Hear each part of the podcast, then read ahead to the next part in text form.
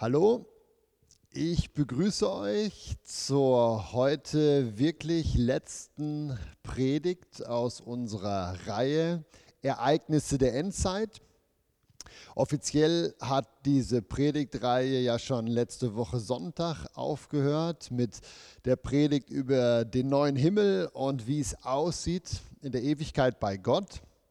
Inoffiziell hört diese Predigtreihe heute auf ja, mit der äh, letzten Predigt über die Trübsalzeit. Ich habe euch das ja alles schon erklärt. Wir als Gemeinde haben gesagt, dass wir nicht über die Trübsalzeit in unseren Gottesdiensten predigen wollen. Es ist sehr destruktiv, es ist sehr viel Bibelarbeit auch und wir haben gefunden, das sprengt den Rahmen eines Gottesdienstes. Aber für die Leute, die sich gerne mit der Bibel beschäftigen, die sich für Endzeitthemen interessieren, ist das natürlich hochspannend. Was passiert da in der Trübsalzeit?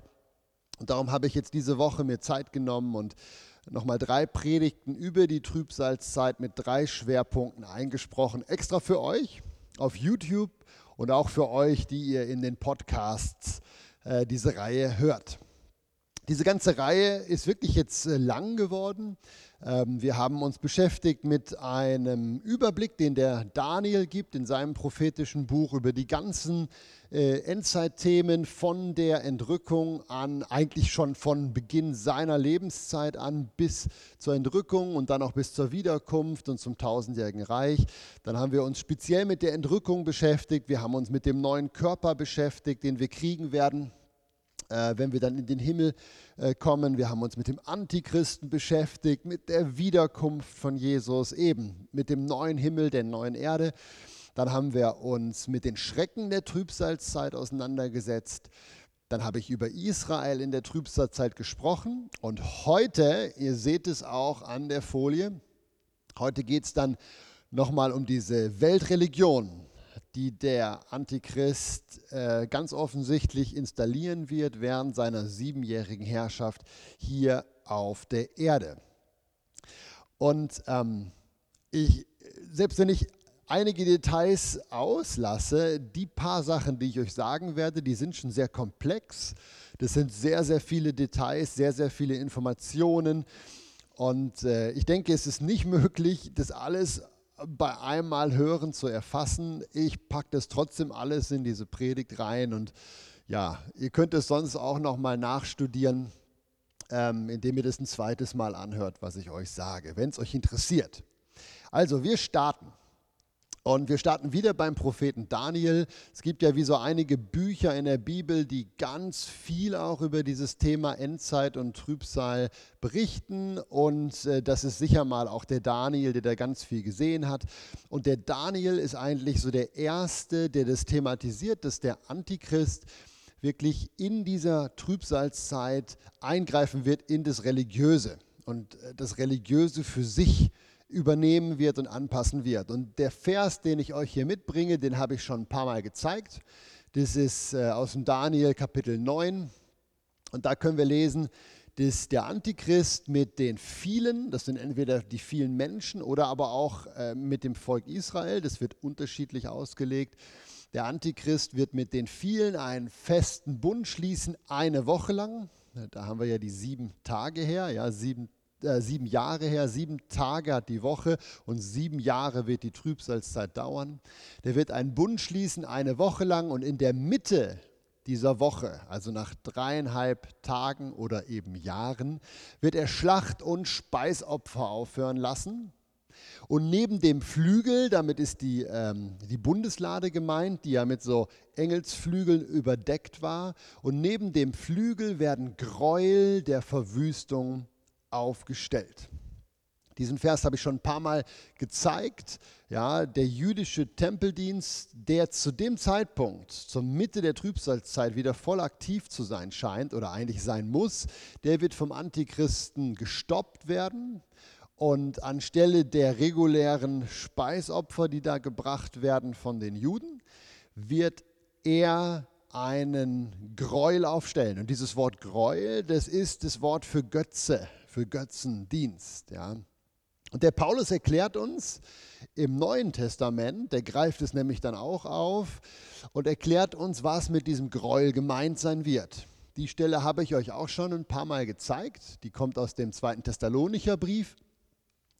Und da schreibt der Paulus, äh, dass unbedingt, bevor dann diese, ähm, diese Endzeit losgehen wird, der Mensch der Sünde offenbar werden muss der sich über alles erhebt, was Gott heißt. Und jetzt kommt der spannende, die spannende Erwähnung, so dass er, also der Antichrist, sich in den Tempel Gottes setzt als ein Gott und sich selbst für Gott ausgibt.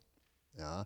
Und hier wird jetzt erklärt, was schon der Daniel gesehen hat, dieser Götze, den der Antichrist installiert im Allerheiligsten, im Tempel der Juden in Jerusalem, das wird er selber sein. Also er ist der Götze. Ja, die Offenbarung greift es auch auf und ihr merkt, wie diese Bücher der Bibel, wenn es um die Endzeit geht, wirklich alle so ineinander greifen. Ja, man kriegt so ein bisschen Informationen aus den einzelnen Büchern und das Bild äh, wird immer größer. Die Offenbarung ähm, zeigt uns, wieso überhaupt der Antichrist die Chance hat, sich selbst als Gott anbeten zu lassen. Der startet ja nicht als Gott sondern der startet ja als politischer Führer, so wie das scheint.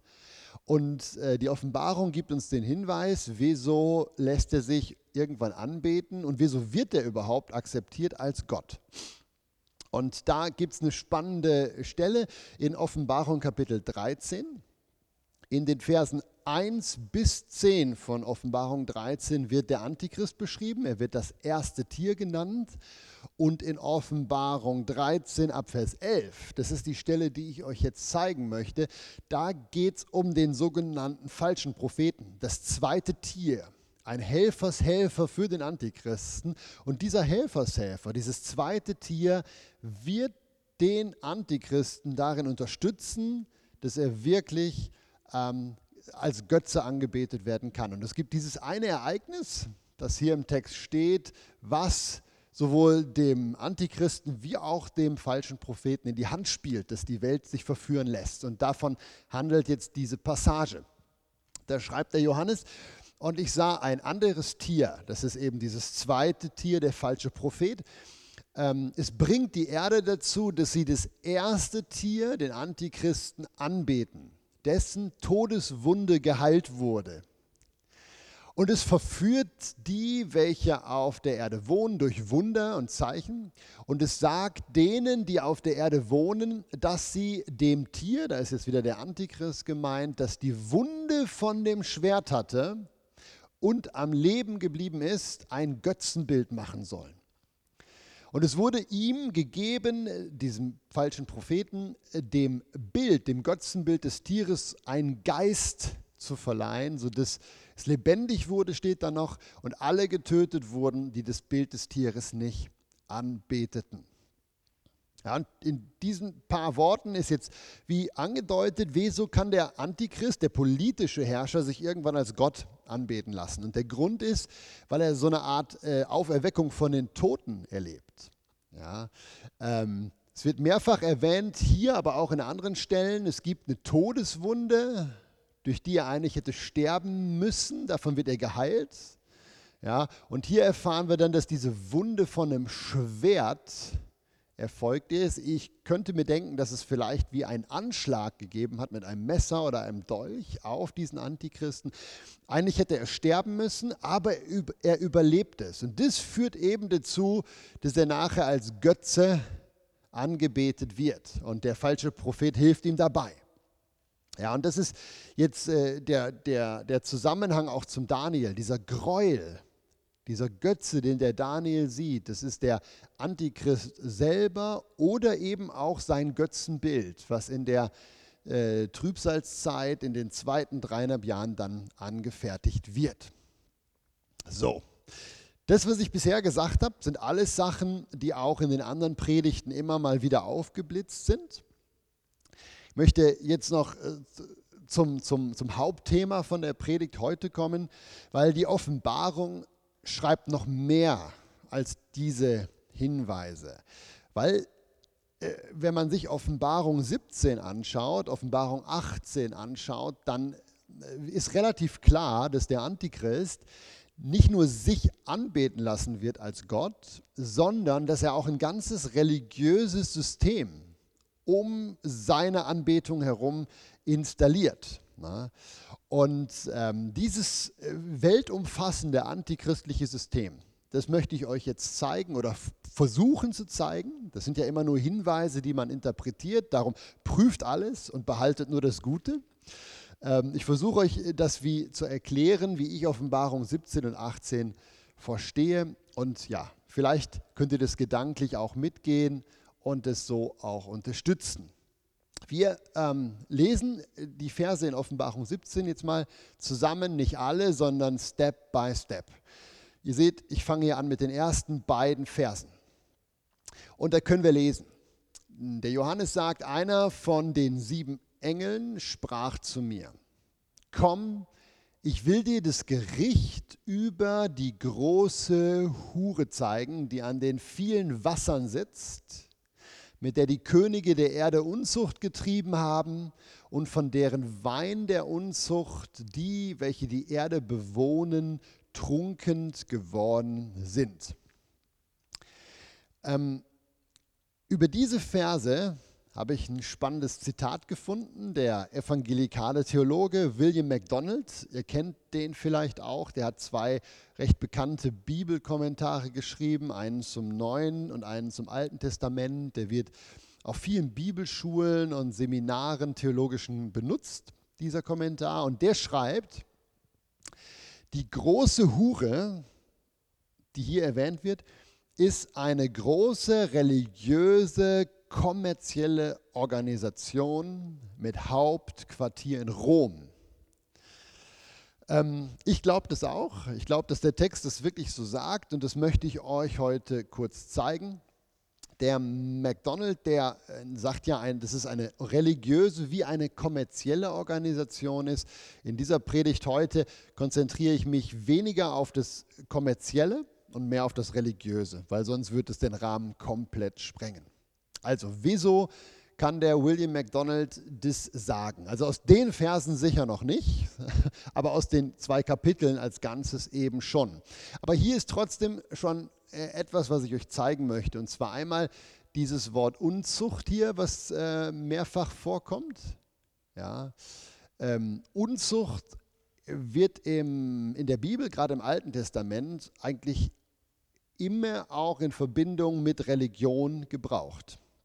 Also wenn in diesem Zusammenhang, dass, dass, dass viele mit, mit einer Person Unzucht haben, dann ist damit nicht gemeint, dass da ganz viele Könige der Erde Sex mit einer Frau hatten, sondern da ist dann religiöse Unzucht gemeint, also Götzendienst. Ähm, was auch noch zu erwähnen ist, ist dieses Wort an vielen Wassern. Ähm, in äh, Vers 15 vom 17. Kapitel. Den zeige ich euch jetzt nicht. Da wird das ausgelegt, da wird erklärt, dass diese vielen Wasser ein Symbol sind für die ganzen Stämme, die Nationen und die Völker der Welt. Das könnt ihr nachlesen in Vers 15 vom 17. Kapitel. Und darum geht man davon aus, dass es eine weltweite Sache ist.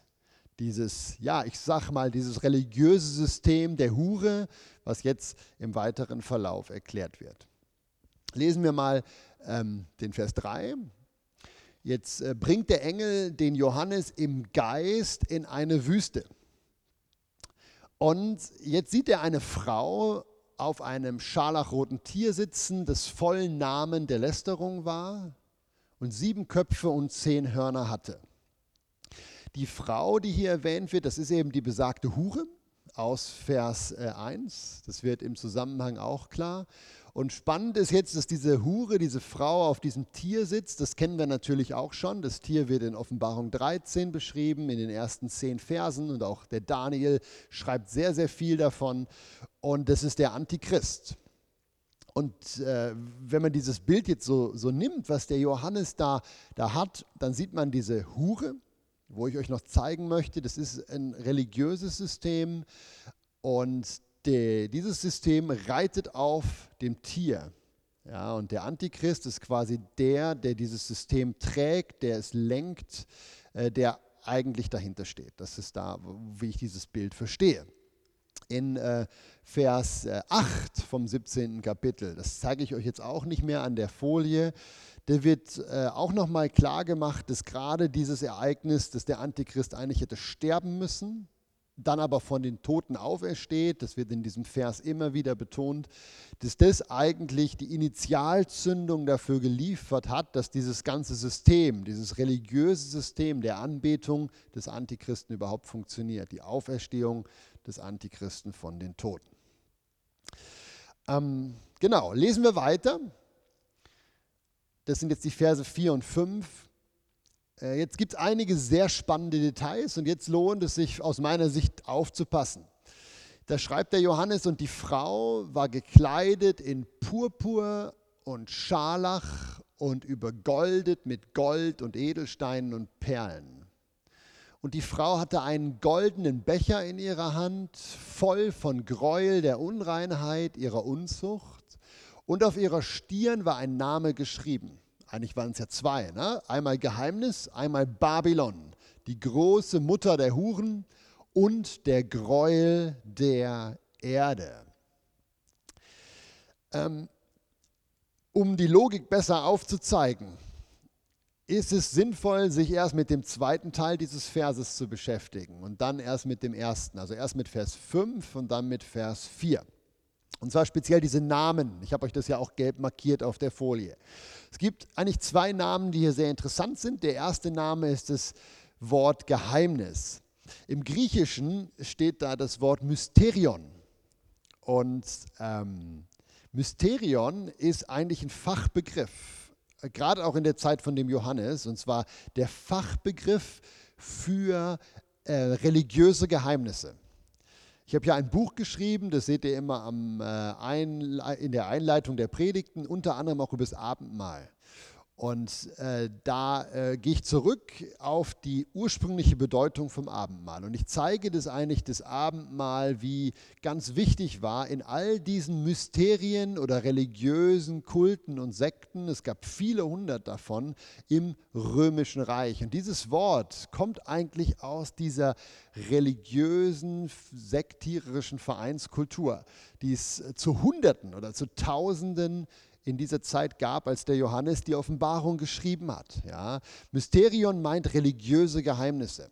Und dadurch wird eigentlich schon klar, diese Hure, diese Frau, hat äh, dieses Fachwort für religiöse Geheimnisse und Kulte auf ihrer Stirn. Ein deutliches Zeichen dafür, dass es hier um ein religiöses System geht. Der zweite Name ist jetzt auch spannend. Äh, Babylon. Und jetzt haben wir zwei Möglichkeiten, das wie zu verstehen. Wir können Babylon verstehen als Hauptstadt des Babylonischen Reiches. Ähm, das machen manche auch so. Babylon war aber auch bei den Urchristen ein Codewort. Ein Codewort für die Stadt Rom. Ja, ich möchte das nicht jetzt in aller Tiefe erklären, wieso das so war, aber ihr könnt es selber auch im Neuen Testament nachprüfen, ob das stimmt. Der Petrus gebraucht nämlich dieses Wort Babylon in seinem ersten Brief. Ähm, in 1. Petrus 5, Vers 13 da spricht er nämlich von den Mitarbeitern in Babylon und lässt die grüßen. Und da taucht es auf. Der Petrus war nie in Babylon, soweit wir wissen. Und äh, aus dem ganzen Zusammenhang und aus seiner Biografie äh, ist mit, eben mit Babylon äh, Rom gemeint. Babylon als Codewort für Rom. Und dass der Johannes in seiner Offenbarung hier in Kapitel 17 auch tatsächlich mit Babylon eigentlich die Stadt Rom meint, wird deutlich im weiteren Verlauf des Kapitels. Äh, den Vers möchte ich euch gerne zeigen, jawohl, den habe ich mitgebracht. Der Vers 9 aus Offenbarung 17 äh, gibt uns einen ziemlich klaren Hinweis, dass der hier wirklich das Codewort für Rom gebraucht. Und dass es nicht um Babylon geht, sondern eigentlich um die Stadt Rom. Und das ist jetzt der Vers 9 aus Offenbarung 17. Da deutet der Johannes das auch an. Er sagt, hier ist Verstand nötig, der Weisheit hat. Also seid schlau. Ja? Die sieben Köpfe Das sind die sieben Berge, auf denen die Frau sitzt. Ja?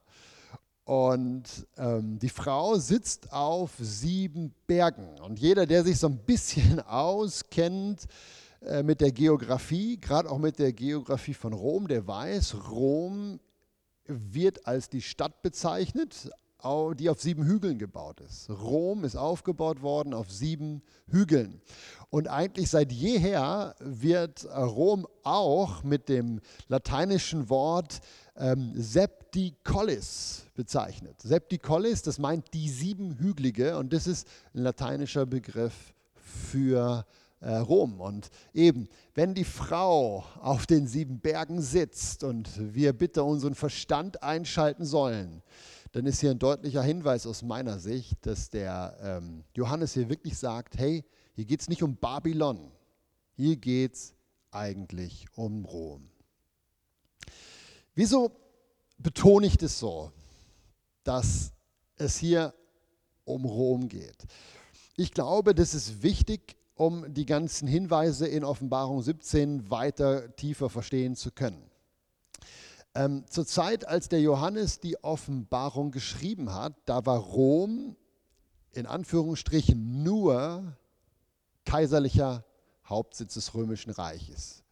Ja, das, es gab zwar diesen Kaiserkult, also religiös spielte Rom auch eine Rolle, aber im Grunde nicht für die ganze Welt. Ja, die Römer ähm, hatten ihren Kaiserkult, aber die Römer akzeptierten ganz viele andere Götter neben dem Kaiser auch. Und gerade wenn es um andere Völker ging, um andere Glaubensrichtungen, um andere Kulturen, da war das römische Reich sehr großzügig. Ja, das sieht man ja auch im Neuen Testament. Die Juden durften, obwohl sie unter römischer Herrschaft waren, ihren Tempeldienst weiterführen. Bis 70 nach Christus lief der. Ja, die durften äh, ihren Gott anbeten. Wenn die Römer ein Volk einnahmen, waren sie großzügig und haben nicht gesagt, ihr müsst jetzt glauben, was wir glauben, ihr dürft glauben, was ihr wollt. Genau. Das ist zur Zeit vom Johannes der Fall gewesen. Aber diese Sache, dass die Römer so großzügig waren, das äh, änderte sich eigentlich im Jahr 380 nach Christus erst. Also 300 Jahre nachdem Johannes die Offenbarung geschrieben hat. Da war nämlich Kaiser Konstantin an der Macht, römischer Kaiser auch, und der erklärte aufgrund seiner eigenen Bekehrung das Christentum zur Staatsreligion. Und in dieser Zeit wurde dann auch Rom die Hauptstadt, nicht nur für das Politische, sondern auch für das Religiöse. Rom war politisches Zentrum. Und eben äh, religiöses Zentrum, das wollte ich sagen. Rom war religiöses Zentrum. Und als der Johannes eben seine Offenbarung schrieb, 80, 90 nach Christus, da war das alles noch nicht der Fall. Da war das Christentum noch lange keine Staatsreligion und Rom war vor allem auch nicht religiöses Zentrum. Ähm, aber mit 380 nach Christus ist, sich, ist es verändert worden und bis heute ist eigentlich äh, Rom der Sitz der römisch-universellen Kirche oder der römisch-katholischen Kirche, der größten Kirche der Welt. Und wenn man all das weiß und sieht, dass die Offenbarung ja prophetisch von der Zukunft schreibt, und sich jetzt nochmal Vers 4 anschaut, den ich euch jetzt nochmal zeige, hier kommt es schon, dann bekommt man einfach so einen Eindruck. Man, man bekommt den Eindruck mit den Beschreibungen hier, die ich euch erkläre, dass der Antichrist in der Trübsalzeit tatsächlich auf Grundlage der römisch-katholischen Kirche, nicht von heute, sondern von dann, ähm, seine Einheitsreligion aufbauen könnte. Das tönt, sich jetzt, tönt jetzt schrecklich erstmal, aber das wirkt tatsächlich so im Text. Und um euch einen Eindruck zu vermitteln, warum, lesen wir jetzt nochmal den vierten Vers. Hier können wir lesen, die Frau, also dieses System, diese Religion war gekleidet in Purpur und Scharlach und übergoldet mit Gold und Edelsteinen und Perlen. Ähm, und das ist die Farbe der katholischen Geistlichkeit. Das sind die Ornamente und die Kleidung, die die römisch-katholischen Priester tragen bis heute. Und wohlgemerkt, nicht zur Zeit vom Johannes. Ja. Da waren das die politischen Leute, die das getragen haben, aber äh, die katholische Kirche hat das für sich übernommen. Und ich möchte euch gerne einen äh, Artikel zeigen, ein kurzes Zitat aus der NZZ. Das ist die Zeitung, die ich lese. Ich halte die für gut, Neue Züricher Zeitung.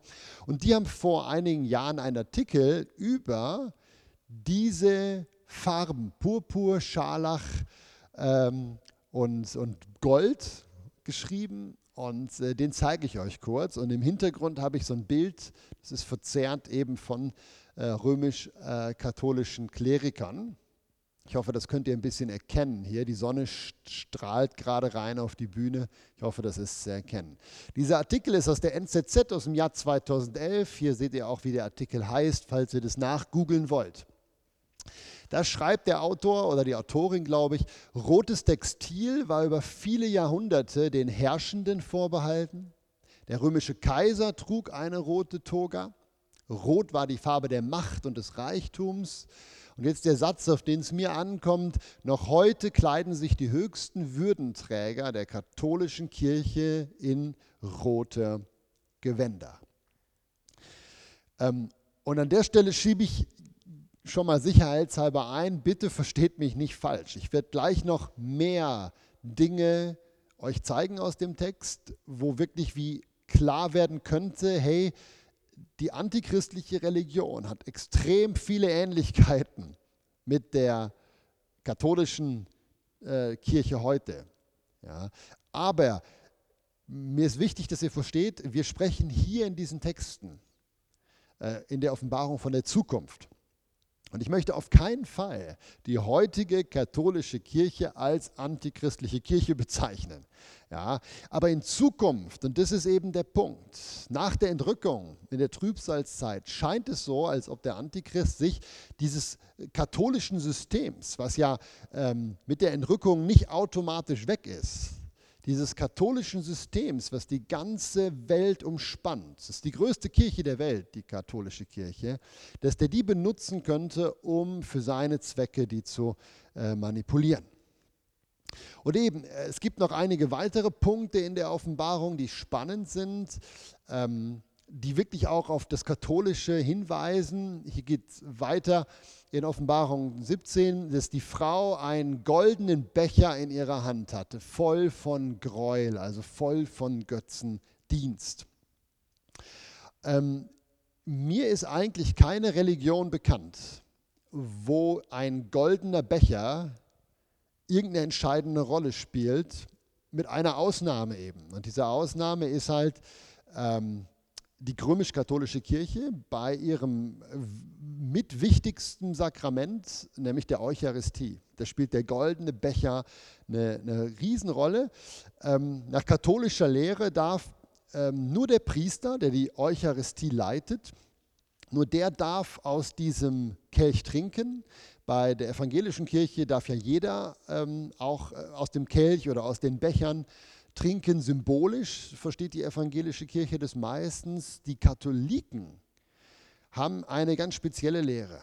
Sie sagen, dass es zu einer Verwandlung kommt. Äh, vor der Eucharistie wird Wein oder Saft, Traubensaft in diesen Kelch gegossen, aber durch die Eucharistiefeier geschieht quasi ein Akt der Verwandlung, Transsubstation heißt es auch. Und so aus diesem Wein wird das echte Blut von Jesus. Ja. Ähm, ist es Götzendienst? Ist es ein Gräuel? Pff, das möchte ich jetzt nicht beurteilen. Ich bin ja evangelisch geprägt, evangelischer Theologe. Für mich ist diese Lehre sehr komisch und sehr schwer nachzuvollziehen, aber das ist katholische Lehre. Wir lassen das jetzt stehen. Äh, diese Transsubstations, diese Verwandlungslehre ist eines der großen Sakramente der katholischen Kirche und das ist eben in so einem Becher, der meistens golden ist. Ich habe extra nochmal gegoogelt, äh, Sakrament, Abendmahl und dann Bilder angeschaut, da kommen eigentlich nur goldene Kelche, die äh, mit Ornamenten verziert sind ohne Ende. Und eben in diesem Kelch wird das Blut von Jesus äh, gemacht durch die Verwandlung. Ja. Wie gesagt, das ist eins der Hauptsakramente. Und jetzt Achtung, Das ursprüngliche griechische Wort, aus dem Sakrament herstammt, ist das Wort Mysterion. Und genau dieses Wort, wenn ihr euch noch ein bisschen konzentriert, genau dieses Wort steht eben hier. Ja. Ähm, das ist der Text, ja eigentlich in der deutschen Bibel steht da das Geheimnis. Ja, sie hat einen goldenen Becher in der Hand voll von Gräuel, auf ihrer Stirn waren Namen geschrieben und einer ist Geheimnis. Und Geheimnis im Griechischen meint Mysterion. Und ihr könnt es überall nachlesen bei Wikipedia, das ist das schnellste im Internet. Wenn ihr Mysterion eingebt, ist direkt am Anfang äh, geschrieben, Mysterion meint eigentlich Sakrament. Der Augustinus, der große äh, katholische Theologe, hat das auch immer äh, abwechselnd äh, benutzt, mal Mysterion, mal Sakrament. Ähm, dieses Wort steht hier. Und ich glaube, egal wie man das dreht und wendet, ich fasse jetzt mal zusammen, was ich bisher gesagt habe, ähm, ein Name für diese Hure, für dieses System, was der Antichrist installiert, ist eben Mysterion. Das ist ein religiöser Begriff, der stammt aus den äh, ganzen Mysterienkulten der Zeit vom Johannes. Ja, aus diesem Wort Mysterion entstand das Wort Sakrament. Ja, dann steht in dem gleichen Zusammenhang der goldene Becher, den sie in der Hand hat. Das Hauptsakrament der katholischen Kirche oder eines der großen Sakramente eben das der Eucharistie. Dann ist da von Gräuel der Rede, von Götzendienst. Jetzt wird geglaubt, dass in diesem Becher Jesus, das Blut von Jesus, wirklich, wirklich wahrhaft und echt erscheint. Ja. Dann eben auch dieser zweite Name Babylon. Wir haben festgestellt, Johannes spricht hier nicht von Babylon. Der sieht eigentlich die Stadt Rom auf den sieben Hügeln. Ja, und diese antichristliche Religion hat ihren Hauptsitz an demselben Ort, wo seit dem vierten Jahrhundert nach Christus die römisch-katholische Kirche bis heute ihren Hauptsitz hat. Ähm, ich hatte euch auch die Gewänder noch gezeigt, die Farben, die hier erwähnt werden. Es ist schon interessant, dass eigentlich die katholische Kirche sich genau diese Farben gesucht hat. Wahrscheinlich nicht wegen diesem Text, sondern eher wegen den Symboliken der Macht, die dahinter stehen. Ähm, aber die beschriebenen Gewänder der Hure ähneln eigentlich den Kleidungsstücken, die ja, die ganzen katholischen Kirchenführer bis heute anhaben. Und nochmal, was ich damit nicht sagen möchte, ist, dass die heutige katholische Kirche bereits antichristlich ist. Was ich aber sagen möchte, ist, dass der Antichrist womöglich in der Trübsalzeit sich des Systems der katholischen Kirche, dieses großen weltweiten Einflusssystems äh, nutzbar machen wird und dass er die für sich quasi umdeuten wird, für sich übernehmen wird und anstelle von Gott den ja die katholische Kirche ganz klar im Zentrum hat und auch äh, Jesus, anstelle von Gott und Jesus wird er sich selbst positionieren. Ich hoffe, ihr konntet folgen. Ich probiere das gut und niederschwellig zu erklären. Wir gucken uns jetzt noch ein bisschen aus Offenbarung 18 an.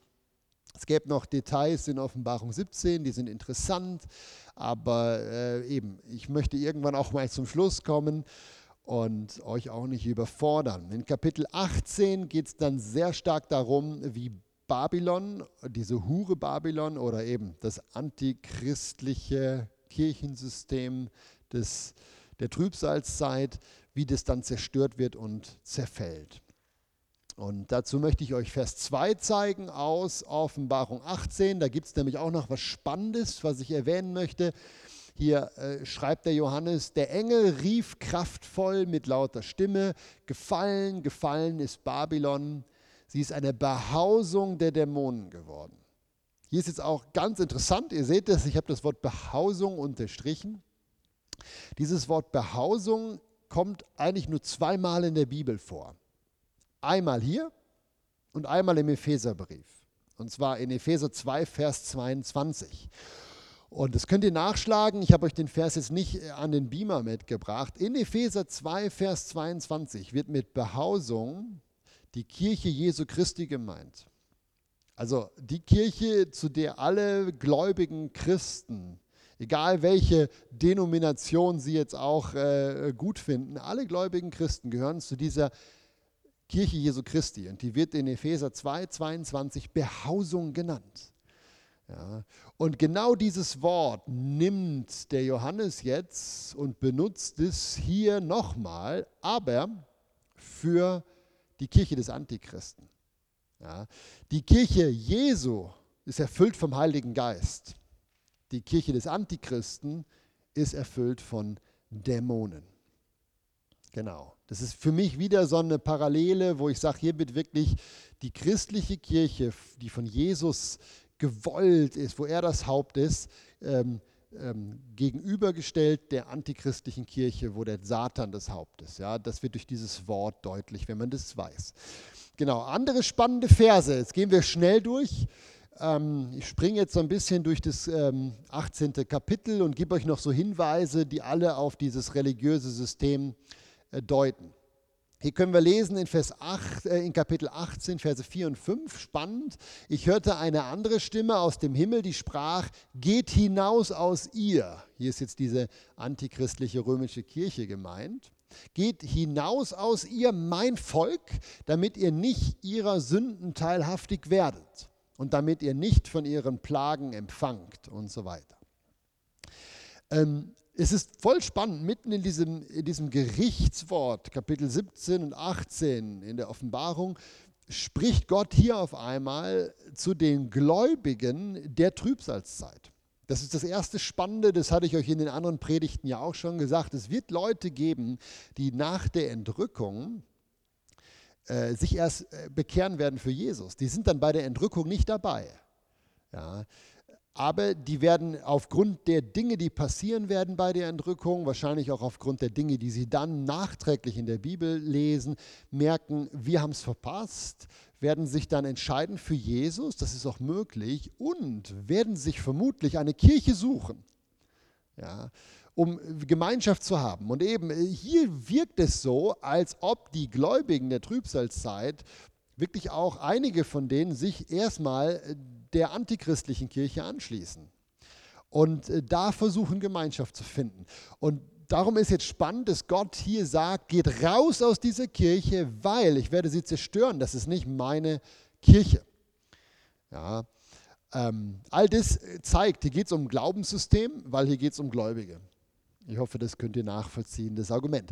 Dann habe ich noch einen Vers, ähm, springen wir ein bisschen weiter. Viele andere Verse im 18. Kapitel behandeln eben auch die Wirtschaftsmacht dieser Hure Babylon. Die äh, konzentrieren sich dann weniger auf das Religiöse und mehr auch auf die wirtschaftliche Macht. Aber das haben wir ja ähnlich heute auch, wenn man bedenkt, wie reich der Vatikan ist und wie viel Einfluss er hat und äh, was da für eine Wirtschaftskraft auch hintersteckt, dann passt es wirklich auch wieder gut mit ähm, dem, was wir da für die Trübsalzeit beschrieben haben. Aber eben hier der Vers 24, der ist mir noch aufgefallen. Ähm, und in ihr, da geht es jetzt wieder um diese Kirche, wurde das Blut der Propheten und Heiligen gefunden und aller derer, die hingeschlachtet worden sind auf Erden. Ja, wir wissen das, die katholische Kirche ähm, ist nicht ganz unschuldig am Abschlachten von Gläubigen, von Andersgläubigen. Äh, mir fallen da jetzt mal die Muslime ein, die in den Kreuzzügen natürlich bekämpft worden sind. Die sind hier jetzt vielleicht nicht gemeint, aber das ist auch eine Glaubensrichtung, die verfolgt worden ist von der katholischen Kirche. Dann eben auch der Hass auf die Juden, wo die Juden dann nachher äh, zum, zum Objekt des Hasses und der Verfolgung wurden. Da hat sich die evangelische Kirche auch schuldig gemacht natürlich. Dann aber auch die äh, in der Gegenreformation, wie dann nachher die Täufer gejagt worden sind. Da sind die Evangelischen aber wieder auch nicht unschuldig. Aber eben, es wurde viel Blut in dieser Kirche gefunden und das gilt eben auch für die Trübsalzeit. Wenn man sich Kapitel 17 und 18 anschaut, wird klar, diese Hure aus Rom, dieses antichristliche Kirchensystem wird die Gläubigen, die an Jesus glauben wollen, vernichten, töten und jagen. Das ist wahrscheinlich auch der Grund, warum eben in Vers 4 und 5 Gott sagt, verschwindet aus dieser Kirche, weil ihr werdet sonst umgebracht werden. Genau, und noch die letzten beiden Verse für heute. Ich hoffe, ihr seid noch konzentriert. Ähm, Vers 22 und 23. Hier steht, der Klang der Hafenspieler und Sänger und Flötenspieler und Trompeter wird nicht mehr in dir, Kirche, gehört werden, Hure gehört werden. Und das Licht des Leuchtes wird nicht mehr in dir scheinen und die Stimme des Bräutigams und der Braut wird nicht mehr in dir gehört werden, denn durch deine Zauberei wurden alle Völker verführt. Drei Dinge sind mir hier noch wichtig, euch zu zeigen. Einmal diese Instrumente, ich hatte euch ja vorhin schon erzählt, in diesen Mysterienkulten, die äh, quasi einen Großteil der Religion im Römischen Reich abdeckten, waren das die Standardinstrumente für Anbetung. Das gleiche ist auch im römischen äh, Kaiserkult der Fall. Da wurden die Götter der Römer wurden mit diesen Instrumenten angebetet betet, das ist für mich wieder ein, mögliches Zeichen dafür, ja, es geht hier wirklich um religiöse Systeme. Spannend ist auch diese Formulierung, das Licht des Leuchtes wird nicht mehr in dir scheinen. Ich weiß nicht, ob ihr den Gedanken jetzt äh, nachvollziehen könnt, aber in Offenbarung 2, Vers 5 das ist das erste Sendschreiben, von dem der Johannes schreibt. Das ist das Sendschreiben an die Gemeinde in Ephesus. Da spricht ja Jesus zur christlichen Gemeinde Ephesus. Er benutzt aber exakt diese Formulierung. Ich habe nochmal nachgeschaut, im Griechischen ist dasselbe Wort für Leuchter. Äh, der christlichen Gemeinde in Ephesus sagt er, wenn ihr nicht Buße tut und anfangt so zu leben, wie ich das möchte, dann werde ich euren Leuchter wegstoßen, wegnehmen. Ja? Und eben, wenn es jetzt hier um die antichristliche Religion geht, der Endzeit, benutzt Jesus genau das gleiche Wort. Auch hier wird er den Leuchter umstoßen und wegnehmen. Ja, ist noch eine interessante Parallele mit diesem den Leuchter umstoßen oder wegnehmen scheint das Gericht von Jesus oder Gott über falsche Religiosität gemeint zu sein. Und noch einen letzten Punkt, das fand ich auch noch spannend, das ist hier dieses Wort Zauberei. Ja, durch deine Zauberei wurden alle Völker verführt. Ich hatte euch das ja vorhin gezeigt in Offenbarung 13, dieser falsche Prophet, der macht ja jenste Tricks. Ja, da steht jetzt nicht genau dieses Wort, aber da ist dann von Wunderzeichen die Rede oder auch wenn er dieses Tier, dieses Götzenbild auf einmal lebendig macht vom Antichristen und er verführt die Leute das Wort ist dasselbe, Verführung. Ja. Der falsche Prophet verführt die Leute und hier wird auch gesagt, durch Zauberei hat diese antichristliche Religion die Leute verführt. Ähm, genau das Wort Zauberei selber, ich habe es nachgeguckt im Wörterbuch, im Griechischen, ist wirklich auch ein Wort, was eng verbunden ist mit Religion, mit Kulten, mit Götzendienst. Damit wird vielfach die äh, religiöse, okkulte Praxis, wenn irgendwas Übernatürliches gemacht wird, gemeint. Also wieder ein Hinweis darauf, ja, hier geht es um ein religiöses System. So, ich weiß nicht, wahrscheinlich habt ihr schon alle abgeschaltet und ich predige jetzt vor schwarzen Bildschirmen, falls ihr noch dran seid. Es gäbe noch viele Details, die ich nicht erwähnt habe, zu erwähnen über diese antichristliche römische Weltreligion der Trübsalzeit. Aber ich mache jetzt hier Schluss. Ich denke, ich habe jetzt genug gezeigt. Entweder seid ihr jetzt wie überzeugt oder ihr sagt völliger Blödsinn. Und das ist für euch, äh, ist auch völlig in Ordnung. Ich bin nicht dogmatisch, man muss nicht derselben Meinung sein wie ich. Was mir wichtig ist, ich sage es jetzt zum dritten Mal, ich habe heute ganz viel erzählt über die Ähnlichkeit der antichristlich-römischen Kirche der Trübsalzeit mit der heutigen katholischen römischen Kirche. Damit wollte ich keinen römisch-katholisch gläubigen Christen angreifen oder verletzen. Offenbarung 17 und 18 schreiben von der Zukunft. Ähm, und das, was der Antichrist vielleicht mit der dann noch verbleibenden römisch-katholischen Kirche macht, wie er die für sich manipuliert und korrumpiert, hat nichts mit dem zu tun, zwingend, was wir heute sehen. Ja, das ist mir wichtig. Hier geht es um Zukunft und nicht um hier und heute. Ja, und ich möchte das, was ich an schlimmen Dingen über die Trübsalzeitkirche gesagt habe, nicht auf die katholische Kirche heute alles übertragen. Ich glaube daran und ich habe euch jetzt ein tolles Bild mitgebracht. Ja, ich hoffe, ihr seht es. Die Sonne wird immer heller hier von der Seite. Ich habe euch ein tolles Bild mitgebracht. Das ist das Bild, was ich auch ähm, gezeigt habe bei der Predigt über die Entrückung. Paulus sagt ja, dass die Gläubigen Jesus entgegenfliegen werden. Das wird hier so schön dargestellt, wenn ihr es überhaupt erkennt. Ja, ich glaube daran, dass Jesus wiederkommen wird vor der Trübsalzeit und alle Gläubigen zu sich holt, alle echten Gläubigen. Und zwar nicht nur die Gläubigen aus der Freikirche, nicht nur die Gläubigen aus den evangelikalen Kirchen, sondern auch die Gläubigen aus den orthodoxen Kirchen, aus den anglikanischen Kirchen, methodistischen Kirchen, aus den evangelischen Landeskirchen, ja, aus den evangelischen Gemeinschaften und natürlich auch die Gläubigen aus der katholischen Kirche. Ja, ich kenne wirklich wiedergeborene Christen, die Jesus lieb haben und die in der katholischen Kirche sich einfach wohlfühlen. Und da sage ich Amen zu. Ja, ich glaube, wir dürfen da nicht dogmatisch sein, wir dürfen uns da nicht spalten. Jesus wird alle Gläubigen zu sich holen, egal in welchem Kirchensystem sie sich wohlfühlen.